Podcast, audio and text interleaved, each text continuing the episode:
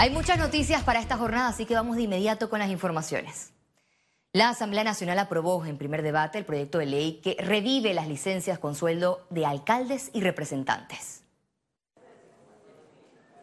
De manera sorpresiva y a última hora, los diputados de la Comisión de Asuntos Municipales modificaron la ley de descentralización e incluyeron las polémicas licencias con sueldo que anteriormente a través de un consenso habían sido eliminadas en una subcomisión que se reunió por meses. No debe existir una licencia con sueldo para representantes de corregimiento porque ellos ya tienen su salario. ¿Cuántos panameños aquí tienen dos salarios? Y panameño electo por, por una votación recibe salario de representante y también de funcionario público en un ministerio. O sea, es inconcebible. La iniciativa legislativa ya está en el Pleno de la Asamblea Nacional y buscará ser enviada en los próximos días al órgano ejecutivo para su sanción, en medio de la eliminación de los gastos de movilización. Es que está ocupando una plaza de trabajo adicional, es decir, le está quitando el trabajo a alguien, porque es representante, pero a la vez tiene una plaza de trabajo, de trabajo reservada en un ministerio y alguien o no está haciendo el trabajo ahí o le está quitando la oportunidad a alguien de trabajar, o sea, está robando un empleo. Según datos de la Contraloría, 172 representantes y 30 alcaldes gozan de licencias con sueldo, lo que equivale a un gasto anual al Estado por 3.2 billones de dólares. Yo pienso que eh, los alcaldes y representantes eh, en estos instantes están buscando pues mejorar pues su situación porque se les eliminó en su totalidad. Entre los cambios, los gobiernos locales también exigen la equiparación de los municipios que reciben menos de un millón de dólares en asignación bruta. Félix Antonio Chávez, Econius. La Asamblea Nacional prohijó el anteproyecto de ley que suspende el cobro y recaudación de impuesto al consumo del combustible. La medida busca ser un paliativo en medio del aumento drástico del precio del petróleo y sus derivados. Según el documento, el tiempo de suspensión del cobro del impuesto será hasta que finalice la guerra entre Rusia y Ucrania.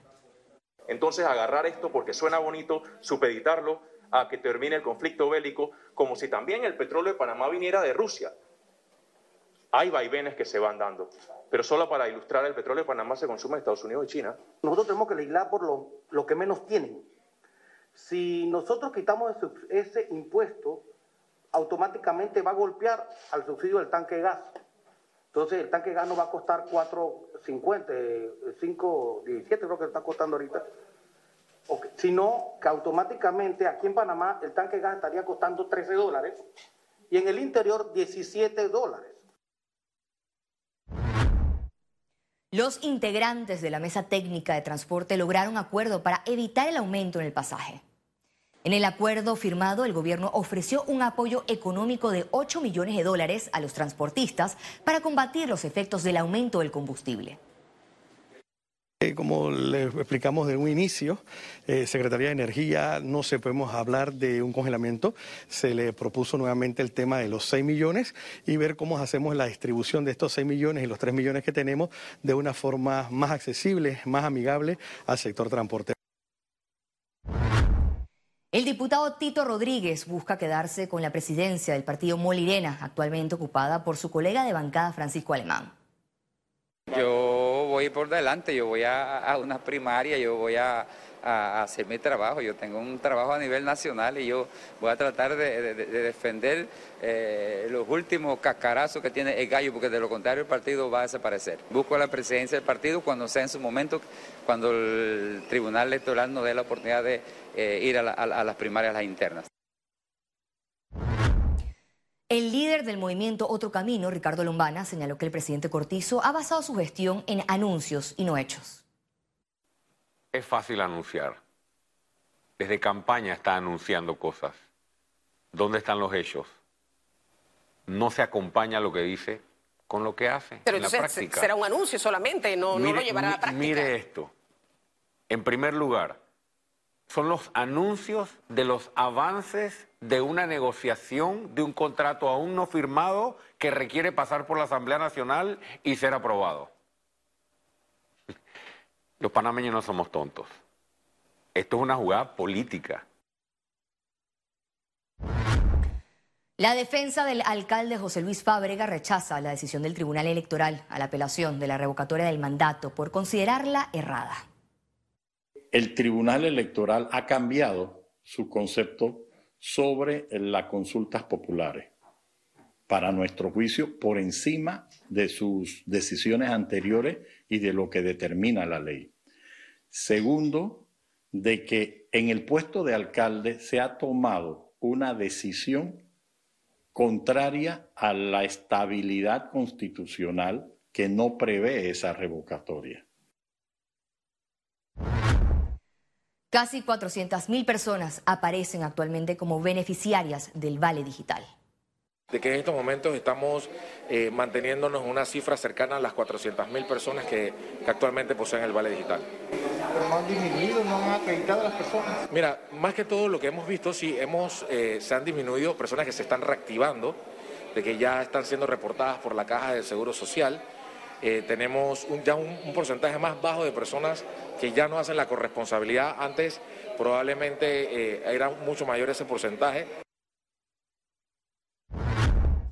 El Ejecutivo presentará en la Asamblea Nacional el proyecto de ley para la creación del Ministerio de la Mujer. La ministra de Desarrollo Social, María Inés Castillo, será la encargada de presentar ante el Pleno del órgano legislativo el proyecto de ley así quedó establecido en la resolución aprobada este miércoles durante el Consejo de Gabinete. Durante su intervención en el Consejo, la ministra Castillo señaló que mediante la creación de este nuevo ministerio se busca el pleno respeto a los derechos humanos de las mujeres. Entramos en materia económica este miércoles. Continuaron las reacciones por el anuncio del Ejecutivo respecto a la distribución de las ganancias de Minera Panamá. Minera Panamá S.A. El segmento más criticado de la distribución de estos fondos es el 50% para el programa IBM de la Caja de Seguro Social y el 20% para garantizar una pensión mínima mensual de 350 dólares a jubilados. Los sectores aplaudieron que se divulgó cómo se utilizará este dinero, sin embargo lo ven como un paliativo momentáneo.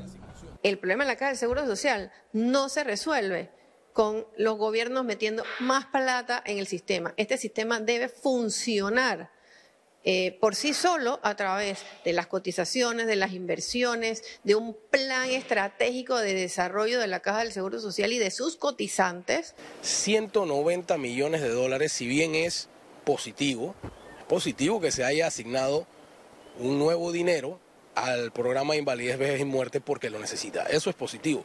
Pero 190 millones de dólares no cubren eh, el déficit o sea, hace falta mucho más dinero. Poner un parche a esto, diciendo que la minería es la que va a salvar, cuando no va a salvar. La caja del Seguro Social es irresponsable y además yo creo que esos 190 millones de dólares no van a ser suficientes. Ante estas críticas, el Ejecutivo reconoció que la transferencia no resuelve el problema de esta institución y señaló los próximos pasos. Eventualmente va a haber que modificar esa ley 51. Estos fondos que entran como un fondo de fideicomiso no pueden ser utilizados para otra cosa que para lo que se ha diseñado. Por tratarse de un contrato ley, una vez el documento llegue a la Asamblea Nacional, esta solo podrá aprobarlo o rechazarlo. No hay opción para modificaciones. Ciara Morris, Econews. La canciller Erika Moines anunció que realizará una gira de trabajo a Asia. Del 4 al 12 de abril visitará China, Vietnam, Indonesia y Singapur informó que sostendrá reuniones para atraer nuevas inversiones a Panamá y estrechar la relación bilateral. En el caso de China, planteará el acceso efectivo de productos panameños. En esta visita concreta vamos a hablar sobre el acceso efectivo a productos que ya he mencionado, puerco, pollo y, mariscos. La normativa legal ya existe y lo que necesitamos entonces es que las plantas panameñas se puedan certificar. El, Tratado de Libre Comercio se está analizando por, por los negociadores del MISI y creo que ellos van a estar teniendo sus reuniones con la contraparte china. El Consejo Nacional del Sector Pesquero de Panamá denunció irregularidades en la emisión de licencias de pesca que se encuentran prohibidas y al Ministerio Público, por favor, que actúen, que hagan las investigaciones referentes. ¿Por qué? Porque ya nosotros hemos sido amenazados de gente que compró licencia y las han perdido o las van a perder y somos amenazados. ¿Pero por qué? Por proteger nuestros recursos. Panamá fue elegida como sede de la Asamblea General del Banco Interamericano de Desarrollo, que se va a realizar el 2023. Se trata de una asamblea de gobernadores y de la Corporación Interamericana de Inversiones, en la que participarán los 48 países miembros del BID, lo que reflejará un impacto positivo en la economía.